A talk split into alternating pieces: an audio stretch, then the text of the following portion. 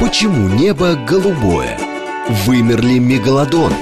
Существует ли жизнь за пределами Земли? Почему чешется укус комара? Об этом не рассказывают в школе, но все это хотят знать и дети, и их родители. Авторская программа детского популяризатора науки Александра Толмачева «Все обо всем». Ведущий отвечает на вопросы детей и их родителей в прямом эфире. «Все обо всем». Программа без возрастных ограничений. Добрый день, дорогие друзья. Э, в эфире радиостанция «Говорит Москва» Александр Толмачев. Это «Все обо всем». Мы, мы продолжаем цикл наших а, встреч под названием «След человека на Земле». Это мои рассказы для детей и их родителей. Доступно о том, как человек изменяет окружающую среду. И наша сегодняшняя тема, друзья мои, это а, «Почему исчезает, исчезают леса?» На нашей планете. И давайте те из вас, кто э, слушают меня через радиоприемники. Я вас тоже приглашаю в мою трансляцию, которая прямо сейчас э, начинается у меня в Инстаграме, да. Я буду показывать лес, будет красиво, да, будет много интересного и, э, возможно, даже то, что изменит вашу картину мира, дорогие мои. Итак, давайте, прежде чем э, мы говорим, поговорим о том, почему лес исчезает, поговорим сначала о том вообще, что такое лес, как он появился. И растительный мир заслуживает нашего а, исключительного внимания, потому что как-то так случилось, что мы о нем практически не говорили ни на одном из циклов.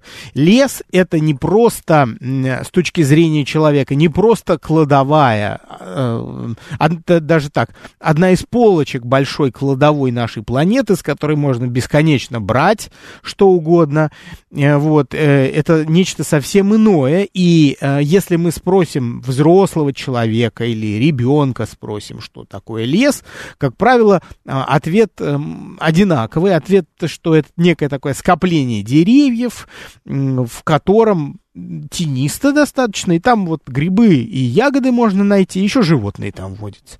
И вот, как правило, все, на этом все заканчивается в большинстве случаев. Давайте разбираться на самом деле, как все было.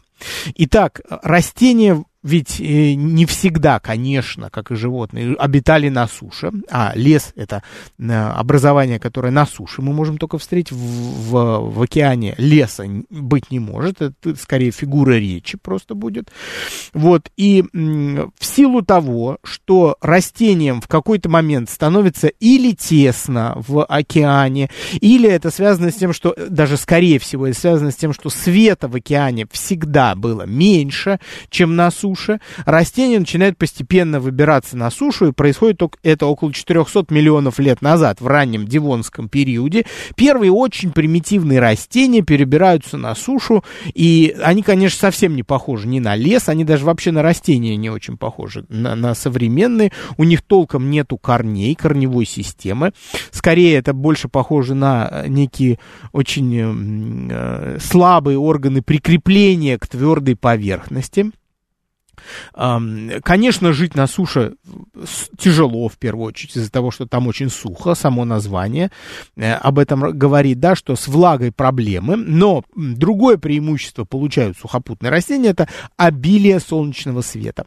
А, вода океана или пресная вода больше не поглощает свет, как это было раньше, и то, к чему тянулись все растения океана, то есть к поверхности, оно теперь не требуется, потому что объем света, он везде а, приблизительно одинаковый. Нечему затенять, нечему создавать тень. Растений еще не было больших, которые могли а, ее образовывать, эту тень. И вот эм, с этого момента, как появляются первые плауновидные, хвощевидные, папоротниковидные растения, очень примитивные, стартует эволюция сухопутных растений, и а, они начинают очень быстро усложняться, становиться больше по размерам, и начинают конкурировать, наконец, за э, солнечный свет. Те из растений, которые побольше, они, повыше я имею в виду, да, они начинают подавлять те растения, которые внизу находятся. Таким образом, мы сразу получаем расслоение. Растения, что повыше, они имеют больше преимуществ, растения, что пониже, преимуществ меньше, но у них есть свои, эм, как бы, свои выигрышные позиции, потому что чем ты ниже ростом, тем ближе ты к влаге которую можно э, извлечь из, из земли, да, собрать ту влагу, которая осталась после а, осадков, например, вот, помимо этого, э, нужно понимать, что растения, которые становятся больше, то есть поднимаются над поверхностью, им нужно развивать особые органы, с помощью которых они должны поднимать влагу, поднимать воду наверх, туда, к органам растений, э, к, к, к, к, тем же, к тем же самым листьям, да, если это о широколиственных растениях идет речь, либо это иглы, если речь идет о хвойных, например, да, о голосеменных растениях. Вот. А, таким образом, растений становится много, и они становятся очень разными, все находят свою маленькую нишу, все постоянно, всегда и по сей день конкурируют за солнечный свет, потому что именно потому что только благодаря солнечному свету растения а, способны вырабатывать сахара, запасать сахара, питательные вещества, которые необходимы самим растениям. Это главный источник энергии для растений и в дальнейшем уже для животных. Это понятно, в океане уже становится, когда жизнь рождается, и в дальнейшем, когда сухопутные животные выходят на сушу. Все пищевые цепочки на суше формируются за счет того, что энергию, а, энергию углеводов, энергию сахаров животные получают из растений, и в дальнейшем по разным многоступенчатым цепям эта энергия рассыпается, раздается другим видам животным, десяткам, сотням, тысячам видов самых разных животных. Вот. Вот. Голосеменные растения, в котором хвойные, в частности, относятся современные, они сильно опередили а, широколиственные цветковые растения. Прям между ними огромное временное расстояние. Цветковые растения, вот, о которых мы говорили в наших предыдущих эфирах, они появляются около 67-66 миллионов лет назад всего-то навсего. Э, то есть в ту пору, когда уже вымирают динозавры, вот, и не исключено, что именно цветковые растения прикладывают руку к тому, чтобы динозавры вымерли, было определенное влияние. Вот, и таким образом, в общем, мы приходим к тому, что растения очень э, становятся исключительно разнообразными и формируют в том числе и леса. Лес, он очень разный когда мы заходим с вами в лес, давайте говорить о лес в средней полосе России, потому что большинство наших слушателей э, именно таким представляет лес.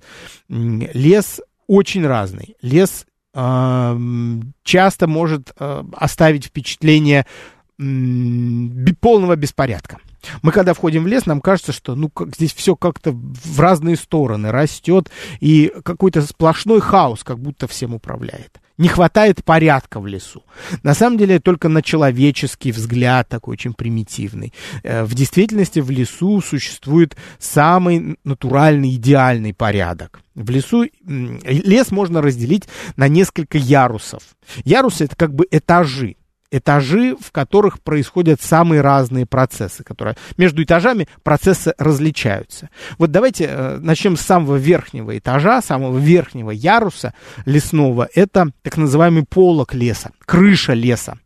Вот а, это он полок леса образуется кронами деревьев, и хвойных, и широколиственных. Как правило, это высокие деревья, как их себе представить? Это высокие деревья, которые, э, выше которых уже ничего нет, да. А, это кроны, как правило, кроны, которые смыкаются друг с другом, могут смыкаться плотно друг с другом. Либо вот как на том видео в трансляции, как вы видите, там отлично есть кадр, где видно, что кроны не совсем плотно смыкаются друг с другом, между кронами остается некоторое расстояние, небольшое расстояние расстояние.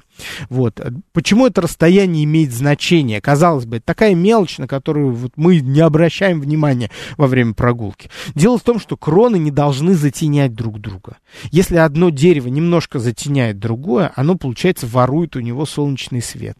Э, со светом между деревьями э, особые отношения. Да, деревья постоянно находятся в борьбе, кто получит а, больший объем солнечного света.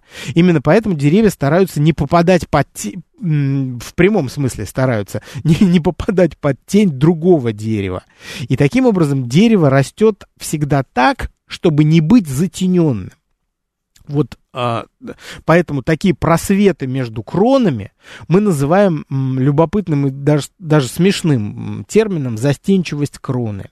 Вот бывает, что кроны смыкаются плотно, и даже перекрывают немножко друг друга. Но чаще всего они не перекрывают, и всегда есть небольшое расстояние. Я сейчас покажу фотографию в трансляции, очень любопытную, на которой видно, видна вот эта вот застенчивость кроны. Это, правда, не наш лес такой, он, он если я не ошибаюсь, это а, тропический лес, но тут здорово просто видно, отличная иллюстрация. Снизу, когда с земли сделана фотография, видно, что деревья даже не прикасаются друг к другу. Вот это, э, по всей видимости, это деревья, которые совсем избегают затенения. То есть листья, даже на, как, когда они находятся в небольшой тени, в самой небольшой тени, они просто перестают расти в этом направлении, если там имеется тень, да, поэтому между ними есть так, такой особый просвет любопытный, очень красивый, вот, а, но полок обычно сомкнут, да, хотя вот бывают и, бывают и исключения.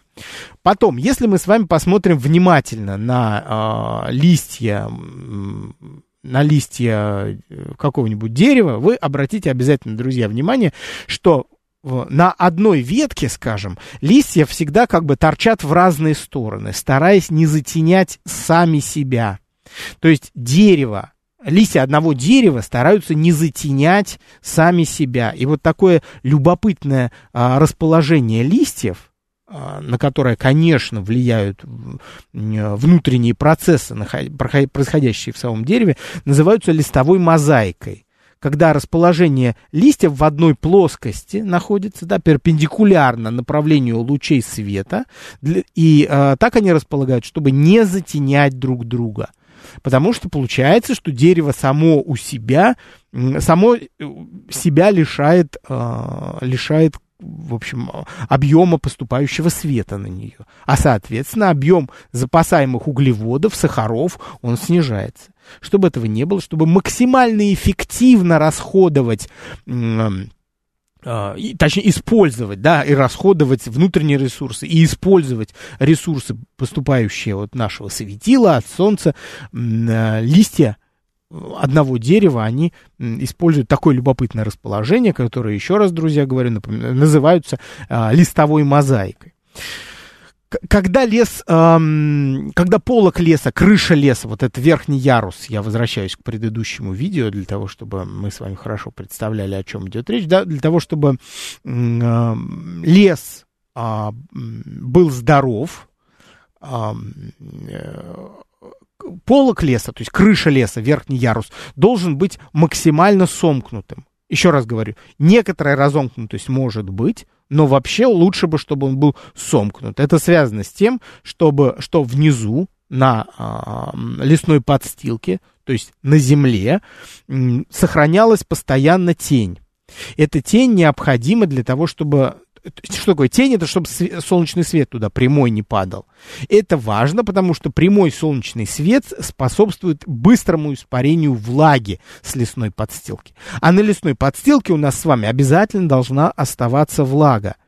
И а, благо... почему это необходимо? Потому что в этой влаге происходят важнейшие а, химические реакции, которыми управляют микроорганизмы, бактерии, которые живут в лесной подстилке. И они перерабатывают а, упавшую листву, мертвые листья, мертвые растения, мертвых животных, которые тоже умирают или оставляют части, фрагменты там своих тел, э, или там, не знаю, шерсть, например, а, в, лесной подстилке. И а, все это обязательно должно находиться в некотором количестве влаги для того, чтобы это быстрее перерабатывалось в простейшие химические вещества, которые смогут деревья же в дальнейшем поглощать.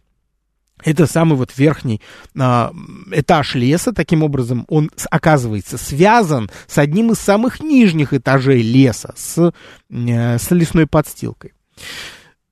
После полога, спускаясь вниз, сейчас покажу иллюстрацию, друзья мои, те из вас, кто следят, слушают меня в, по радио, подключайтесь к моей трансляции в Инстаграм. Чтобы подключиться, вам нужно найти меня там, набрав просто Александр Толмачев. Набрали и сразу подключайтесь и смотрите а, иллюстрации, которые я там показываю. Итак, значит, мы перемещаемся с самого верхнего яруса, с полога леса, ниже, к подлеску. Как правило, это тоже деревья, но, но обычно это деревья существенно ниже, чем а, основной древостой в лесу, то есть они где-то до половины, до, э, до половины основ, самым высоким. Вот если мы с вами представим хвойный лес, скажем, э, э, сосняк, да, в котором есть из-под леска, скажем, это рябина, можжевельник, малина, то есть деревья определенно ниже по высоте, но вполне э, способные соседствовать э, с высокими деревьями и не нуждающиеся в большом количестве света. Это деревья, которые приспособились жить в некоторой тени. Э, как, как это так вышло, что они такие, значит, приспособленные? Ну, во-первых, у них широкие листья. Поэтому даже небольшое количество света, которое падает на них, они способны уловить и пустить в ход для а, выработки сахаров и запасения их а, внутри, да, и не только внутри, и в корнях, и в плодах в своих, в частности, если мы говорим, например, про малину, то вспомните, насколько сладкие плоды малины, вот это и есть те самые сахара, которые растение запасает в ходе своего фотосинтеза в такой, в небольшой тени. Заметьте, друзья, малинники обычно находятся в тени. Таким образом, получается, что в лесу, возьмем пример малины, они, малинник действительно находит место, где мало света, но, это вполне, но этого света им вполне достаточно для того, чтобы выживать и формировать свои э, сочные плоды. Более того, малинники, они настолько густые, если вы вспомните, что они сами создают себе дополнительную тень внизу, у них в малиннике прям темно, если вы вот, э, вспомните детство. Встаньте на корточки, залезете туда, и там прям темно получается. Да, сумерки такие внизу, по, там, где корни, эти колючие, колючие стебли малины находятся. Да? Почему? Да потому что эта тень крайне важна для них. Там они сохраняют влагу, которая долгое время не испаряется, и там в этой влаге происходят вот те самые химические процессы э, разложения органики, которые при, при, необходимы для удобрения самого э, растения, самого малинника. Движемся ниже, еще ниже под кустарники, это травы и кустарнички, это травы, понятно, это уже не древени, не, не, не, древени, не не деревянистые совсем растения, да, это э, стебли, как правило, да, это мягкие э, и совсем невысокие, низкорослые. Растения по несколько десятков сантиметров, это максимум в длину. Вот, те, тех же размеров примерно достигают и кустарнички, вот, которые совсем незначительно приподнимаются над поверхностью Земли. Есть уровень еще ниже – да, и надо сказать, что вот и кустарнички, и травы, они довольствуются совсем небольшим количеством света, которое имеется в лесу. Вот. Но, тем не менее, свет им нужен. Если это полная тень, которую формирует плотно сомкнутый полок леса, то, как правило, трав там густых не будет. Чтобы были густые травы и кустарнички, все-таки свет должен в некотором количестве попадать на э, поверхность земли. В самом низу и практически вообще без света могут существовать, э, может существовать еще один ярус, его видно на той иллюстрации, которую в трансляции вы наблюдаете, это мхи и лишайники, это самый-самый низ. И мхи и лишайники это действительно древнейшие вот мхи точно это растения, а лишайники, не забывайте, друзья, это все-таки не совсем растения, такие грибы-водоросли, которые э, покинули некогда водоемы в виде симбиоза, существуют на суше. Они могут э, жить на поверхности деревьев, на поверхности камней, могут жить на поверхности земли, и у них нету корней, и у мхов тоже корней нету, в том числе ни корней, ни цветков, нет вот этих э, разнообразных органов, которые есть у высших растений, они живут э, на земле, прикрепляются к нему, размножаются спорами. Что же ниже? Движемся в более низкие ярусы. Они там, между ними разница уже на сантиметры, если не на миллиметры идет. Самый низкий ярус это э, та самая лесная подстилка – лесная подстилка равно самый главный ярус леса. Если бы меня спросили, какие два самых главных яруса, о которых нужно знать детям и взрослым, я бы сказал, что это полок леса, то есть крыша леса, и лесная подстилка, и пол, и пол леса, на котором, на котором как бы стоят деревья. Вот. Почему? Потому какая связь между ними? Связь, еще раз повторю, такая она состоит в том, что подстилка может функционировать, работать полноценно, если над ней, э, над ней полноценный полок есть. Полок, еще раз говорю, крыша, крыша леса. Какая же роль э, лесной подстилки? Что же такого в ней э, сверхъестественного, друзья? Ну, сейчас давайте разберемся. Э, дело в том, что это самая густонаселенная часть леса да, то есть больше всего а, живых организмов обитает именно в лесной подстилке. Что же это за живые организмы? Это, конечно, микроорганизмы, это бактерии, простейшие бактерии, простейшие, запятая, бак, и бактерии, они обитают там, в определенных условиях, в, а, в тени, где влажно, где стабильная температура, что важно, перепады температуры в окружающей среде не, не, не касаются подстилки в меньшей степени, потому что эм, потому что сверху она, как правило, как правило прикрыта упавшей листвой, вот, а под нею там под нею, где, вот знаете, бывает, старые листья поднимешь, склеившиеся от влаги, и там жуки, яйца насекомых, черви, слизни, кого там только нет. Они же не случайно там, друзья мои.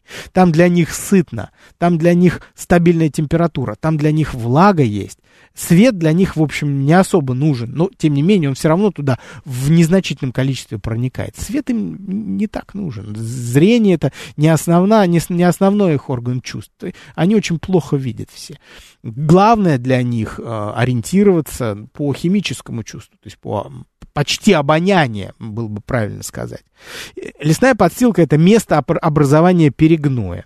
Лесная подстилка защищает почвы от э, размыва. Что такое размывы? Ну вот когда осадков очень много, э, и вода, которая э, протекает фактически через лес, она может вымывать питательные вещества из почвы. Лесная подстилка способствует тому, чтобы это не происходило, потому что она сама впитывает влагу, не пропускает воду глубоко в почву, не допускает того, чтобы почва, а точнее э, важнейшие химические вещества, микроэлементы в частности и органические вещества вымывались, удалялись из почвы. Вот. Там, поэтому вот мы с вами, когда говорили о тайне ледников, важный момент у нас с вами в диалоге, если вы помните, был о, о том, что когда ледник в горах наверху тает, то полноводными становятся речки и ручейки, которые спускаются с гор, и они протекают через реки. И э, они могут вымывать слишком много питательных веществ из э, леса, который стоит на горе, в результате чего лес обеднеет, питательными веществами, и такой лес начинает редеть. Поэтому таяние ледников, оно косвенным образом влияет на, э, на биологическое разнообразие флор, леса, да, растений в лесу, друзья мои. Вот такой любопытный, э, любопытный факт, да. Кроме того, лесная подстилка регулирует водно-воздушный режим почвы. Что это такое, если простыми словами? Водный режим, это фактически об этом мы уже и сказали, то есть не допускает избытка воды в почву, допускает ее в определенном количестве, потому что она сама впитывает. Да, друзья, у нас сейчас новостной перерыв, да, после чего продолжим говорить о э, важности лесной подстилки в жизни леса. Почему небо голубое? Вымер ли мегалодон? Существует ли жизнь за пределами Земли? Почему чешется укус комара? Об этом не рассказывают в школе, но все это хотят знать и дети, и их родители. Авторская программа детского популяризатора науки Александра Толмачева «Все обо всем». Ведущий отвечает на вопросы детей и их родителей в прямом эфире. «Все обо всем». Добрый день, друзья. Это Александр Толмачев. Все обо всем. Мы продолжаем сегодня беседовать о том, почему э, умирает, умирают леса. И сейчас мы, э, прежде чем понять, э, что нас ожидает из-за утраты лесов, лесов на нашей планете, нам нужно понять, какая роль леса, как, насколько, он, насколько они важны, почему они важны. Вот, и мы сейчас с вами добрались до лесной подстилки, и вопрос, который висит в воздухе давно уже. Нужно ли убирать листья в городах, собирать упавшие листья? Потому что осенью бывает дачники э, начинают вывозить тачками буквально листья с, с участков, вот, и, или сжигать их на участке. Вот давайте разберемся с тем, что а, здесь важно понимать. А, именно листья формируют важнейшую часть лесной подстилки. Лесная подстилка, как я уже говорил, видите, она обеспечивает растения, которые э, произрастают в лесу питательными веществами. Кроме того, лесная подстилка это дом для множества насекомых, вообще беспозвоночных, давайте разных, там и дождевые черви, которые ею питаются, и жуки в огромном количестве самые разнообразные, и многоножки тоже там живут, кого там только нет. Кроме того, там а насекомые откладывают личинки, э, откладывают яйца, и из них развиваются личинки. И тут важно, смотрите, какой важный, важно понимать важный момент. Все у нас важно сегодня. Вот. А, когда птицы выкармливают своих птенцов, даже растительноядные птицы, они в пищу дают птенчикам своим гусениц, только, и только гусениц. Иногда э, червей, иногда слизни, если они очень крупные. Но тут, смотрите, важно понимать, что, что ничего другого птенцы, даже растительноядных птиц, не едят. И если у нас лесная подстилка начнет э, беднеть насекомыми и их личинками, то птицам будет просто нечего есть. К вопросу о том, нужно ли убирать в городе э, осенние листья. Наверное, нужно, но при этом, наверное, не везде, потому что должны быть места, где лесная подстилка в городе сохраняется полноценная, вот такая, как в дикой среде, да, как вот в лесу. В парках убирать не нужно листву. Наверное, нужно ее разгонять э, с дорожек, для того, чтобы дорожки были чище и аккуратнее. Вот. Но оставлять на земле ее обязательно нужно, потому что это прибежище для насекомых, и гарантия того, что следующей весной птицы, которые будут э, выращивать птенцов, смогут их выкормить. Если они выкормить их не смогут, они просто уйдут из этого места. Они не будут гнездиться там, где им нечем кормить своих птенцов. Таким образом, мы с вами понимаем, почему в больших городах исчезают э, птицы. Это понятно, потому что связано это в первую очередь с недостатком пищи для птенцов, в связи с тем, что человек э, в, в городах занимается э, занимается уходом за, ухаживать за газонами, убирать с газонов листья, очевидно, нужно в городе, потому что газон с осенними листьями на нем выглядит не, неаккуратно, неряшливо. Листья хочется убрать, понятно. Поэтому никакой лесной подстилки, никаких насекомых в, а, в, на газоне мы не найдем никогда в таком количестве, как в лесу. Потому что им там просто есть нечего. И негде спрятаться. Там открытый доступ к солнечному свету, там сухо достаточно, и там нет еды. Поэтому насекомые там не оставляют, и не, не откладывают яйца, и, собственно, сами там не живут. Они забираются в парке да, в парке гораздо более тенисто, там больше листьев, там больше пищи. Именно поэтому э, птицы будут скорее гнездиться там, где э, больше насекомых. Вот, поэтому ответ на вопрос, нужно ли убирать листья в городе, я бы ответил на него так. Э, на газонах в черте города, да, нужно, потому что это делает аккуратными эти газоны. А вот в парках как раз не нужно. Там нужно оставлять э, эту лесную подстилку такой, какой она была бы без вмешательства человека. Для того, чтобы в ней могли размножаться насекомые, для того, чтобы птицы по весне могли э, выкормить своих птенцов. Давайте переместимся в другой ярус леса ниже, уже ниже уровня, со знаком минус, под землю. Так называемый подземный ярус, э, который совсем не скучный, потому что нужно понимать, что растения за миллионы лет своего существования на Земле, сотни миллионов лет существования на Земле, создали почву. Почва создана в том числе растениями, животными тоже, но э, и растениями тоже, да, и корневая система растений, а, которая находится там в этом подземном ярусе, она не менее интересна, чем все, что происходит на Земле, потому что в почве обитает исключительное количество бактерий, вообще больше всего бактерий на нашей планете обитает именно в почве. Там же живут грибы. Они живут в лесных почвах, под землей. А тело гриба, а, э, основное тело лесных грибов, оно всегда подземное.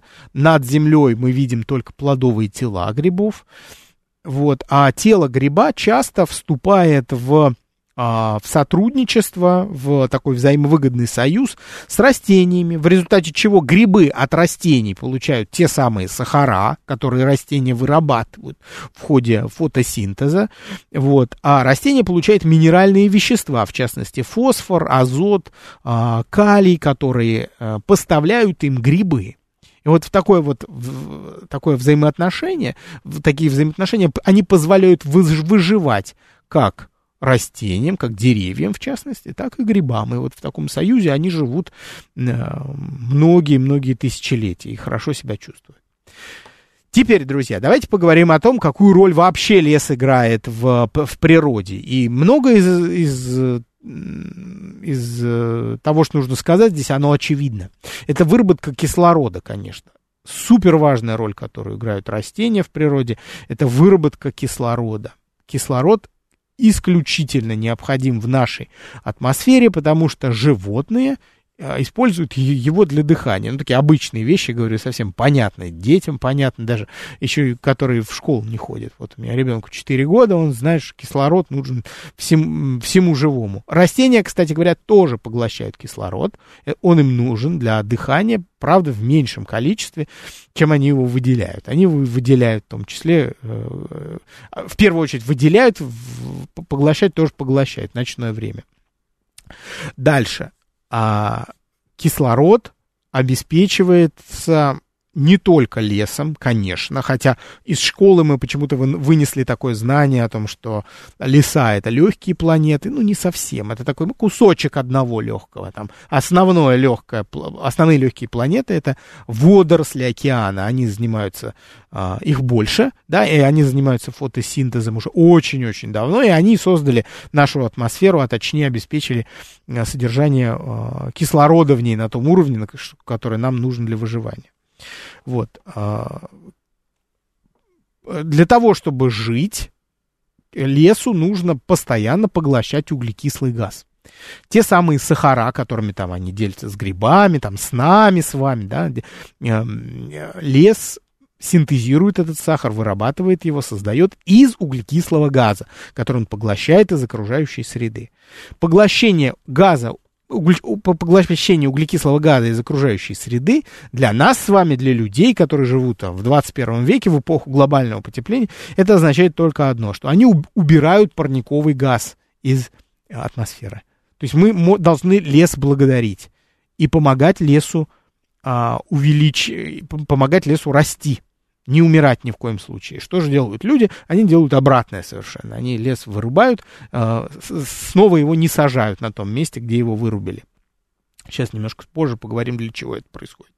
Вот. А, лес обеспечивает, в частности, вот амазонский лес, самый большой лес на нашей планете, очень древний, а, сам со своим существованием создает особые атмосферные условия, благодаря чему а, над этим регионом выпадают осадки.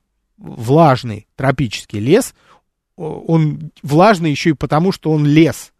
Да, это такой лес, который создает эту влагу сам. Леса, удерж... Леса являются вот эм, резервуаром воды.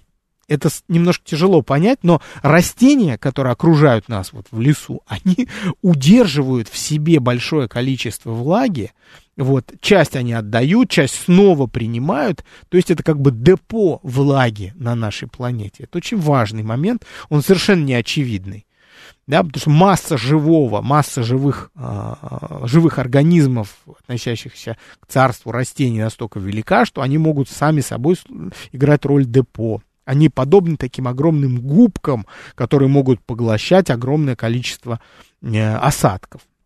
Но, конечно, не все осадки, да, очень много осадков уходит в воду.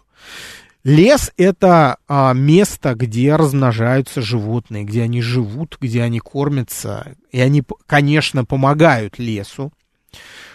Что я здесь имею в виду? Они не просто там помогают, скажут, спасибо тебе, лес дорогой. Вот давай, что нужно? Там, хочешь, пропалю, там, хочешь, посажу что-нибудь. Животные э, действуют согласно своим инстинктам. То есть, давайте возьмем пример, который я больше всего люблю, очень популярный. Э, пчелы опыляют растения в лесу, да, насекомые опылители, это и могут быть и шмели, и там медоносная пчела, э, благодаря чему цветковые растения дают плоды. Эти плоды а, накапливают в себе сахара и, самое главное, содержат семена, да, внутри а, плода цветкового растения всегда есть семечко. Это вот в этом смысл плода. Обязательно внутрь положить семечко и снабдить сам плод большим количеством сахаров, чтобы он был сладкий. Это нужно для того, чтобы а, млекопитающие или птицы, которые обитают в лесу, обязательно съели этот плод. Именно поэтому, кстати говоря, плоды обычно ярких цветов для того, чтобы наше с вами зрение, зрение птицы, оно, между прочим, очень близко, хотя мы эволюционно отстоим друг от друга, у нас зрение похоже, похожим образом устроено, у птиц острее зрение, чем у млекопитающих. Так вот, мы э, видим яркий плод, съедаем его, он нам нравится, потому что в нем много сахаров, он питательный, мы проглатываем мякоть этого плода, проглатываем, проглатываем иногда вместе с семечком да, то, что мы косточкой иногда называем, проглотили. Вот это делает, предположим, бурый медведь, который любит малину, который любит рябину, и он, конечно, косточки эти не выплевывает, там не сидит, как мы там из арбуза ножиком выковыриваем. Ничего он не выковыривает, он все это заглатывает. Объелся Мишка малиной, пошел в другой конец леса. Пошел, там сделал все свои дела, значит, покакал где-то под э, кустиком, в результате чего э, часть малины, которая переварилась, она поступила в организм медведя, та часть, которая не переварилась, в частности, косточки, семечки сами, они вышли из медведя и остались в почве. И в том месте, где это произошло, там с высокой вероятностью могут вырасти э, новые побеги малины. Таким образом, медведь, казалось бы, взял только а, то, что ему нужно в лесу, но при этом помог лесу.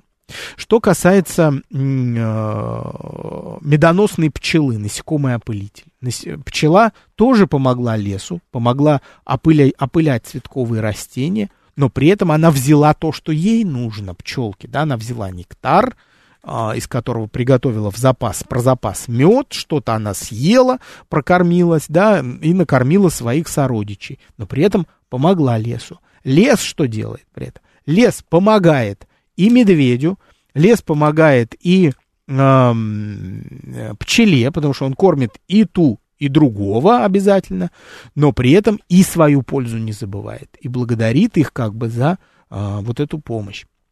Видите, таким образом лес становится не просто местом, где обитают животные, он становится для них э, в прямом смысле домом, кухней даже, наверное, да, потому что там они кормятся, и они, еще раз говорю, благодарят, в кавычках, конечно, то место, где они живут. Вот. Поэтому мы, мы говорим, и это фигура речи, разумеется, но мы говорим и считаем, что а, животные лесу помогают. И это всего лишь один из примеров, друзья мои. Животные, которые обитают в лесной подстилке, там какие-нибудь роющие, беспозвоночные, они э, э, играют важную роль в процессе образования почв. Что это значит? Это значит, что э, когда почве необходимо проветривание, аэрация, туда должен поступать воздух обязательно. Там живут животные. в почве, да. Вот, например, дождевой червь, он живет в почве, он животное, ему обязательно кислород нужен, он должен туда поступать. Именно поэтому э, дождевой червь постоянно рыхлит почву, он живет в этой рыхлой почве. В очень плотной или в почве, где много воды, слишком много воды, они не живут. Они покидают эту почву и э, перебираются на другую территорию, где земля чуть-чуть более рыхлая, чтобы им поступал э, воздух из окружающей среды. Таким образом, разрыхляя почву, они обеспечивают доступ кислорода к корням растений в том числе, а, что исключительно важно для них, потому что им тоже нужен доступ к, к атмосфере. Вот. А, в лесной подстилке, друзья мои, обитают, обитают грызуны. И это создает и, и как бы рисует для нас совсем новую м, пищевую цепь, о которой мы еще даже и не говорили сегодня. Да, в, в лесной подстилке живут грызуны, которые питаются семенами растений, которые тоже накапливаются в лесной подстилке. На них, на грызунов, в свою очередь, охотятся лесные хищники. Например, это лиса, волк, э, возьмите куницу, кого угодно возьмите, лесных хищников. Потому что грызуны для них – составляют основу рациона. Да? А, таким образом, в, лесу в холодное время года а, хищникам всегда есть что поесть, потому что грызуны, просто грызунам зимой а, не нужно впадать в спячку по одной простой причине. У них есть пища под снегом в той самой лесной подстилке. У них есть пища, а значит, у хищников тоже есть пища. Вот видите, какие интересные связи можно э, встретить в лесу. Совершенно неочевидные. Что же делает человек? Лес, как выяснилось, друзья мои, для человека тоже важен. И мы с вами в начале нашего цикла «След человека на Земле» говорили об этом, о том, что по мере того, как увеличивалось население нашей планеты, людям требовалось, как правило, две вещи. Это место, где жить, а в лесу жить неудобно. Можно жить возле леса, но человек должен жить на открытом пространстве. В лесу жить неудобно. А, и вторая вещь, которая нужна была человеку всегда, это место, где он будет а, разводить свои э, сельскохозяйственные растения, даже третье еще будет, да, разводить сельскохозяйственные растения, выращивать их. И третье, это место, где он будет выпасать скот. То есть жилье, сельское хозяйство и животноводство. Вот эти три вещи нужны были для того, чтобы цивилизации могли развиваться на нашей планете, и численность населения продолжила а, развива... увеличиваться. Как же так случилось, что все эти три вещи напрямую до сих пор уничтожают лес на нашей планете. Почему? Потому что человеку для того, чтобы строить города и строить дороги, нужно лес вырубать. Ну а как по-другому-то? Обязательно нужно прорубить дорогу через лес. И когда строят дороги, друзья мои, всегда вырубают лес. Первое. Второе. Для того, чтобы обеспечивать о, пространство для м, выращивания сельскохозяйственных растений, чтобы кормить население, обязательно нужны пространства, и люди, еще древние племена занимались этим, они выжигали часть леса, и на вот этой выжженной земле разводили сельскохозяйственные растения, которые, плоды которых они использовали в пищу. Дальше. Животноводство. Без животноводства мы не можем представить себе человека, потому что человеку обязательно нужно мясо. Мы с вами помним, что вся молочная а, индустрия, все молочные продукты всегда безоговорочно требуют больших территорий, открытых для выпаса крупного рогатого скота. Крупный рогатый скот в лесу пастись не будет, ему нужно, нужно только открытое пространство. В итоге мы, люди начинают уничтожать лес для того, чтобы обеспечить пространство для выпаса крупного рогатого скота. Вот, вот эти три вещи, они они никуда не делись за а, тысячелетия существования человека на нашей планете. Получается так, что а, пока есть люди, человеку нужно будет где жить, человеку нужно будет выращивать сельскохозяйственные растения, ему нужно будет э, пасти скот, и он будет вырубать лес. Кроме того, конечно, есть и другие дополнительные стороны, но они меньше по значительности. Это вот, например, когда люди вырубают лес для того, чтобы изготавливать строительные материалы, строить дома. Само собой. Добыча дров, ну, это смешно. Это на самом деле не так много, да, учитывая, как, например, в прошлом. Сейчас э, дровами не очень часто топят, это скорее исключение. Э, добыча полезных ископаемых.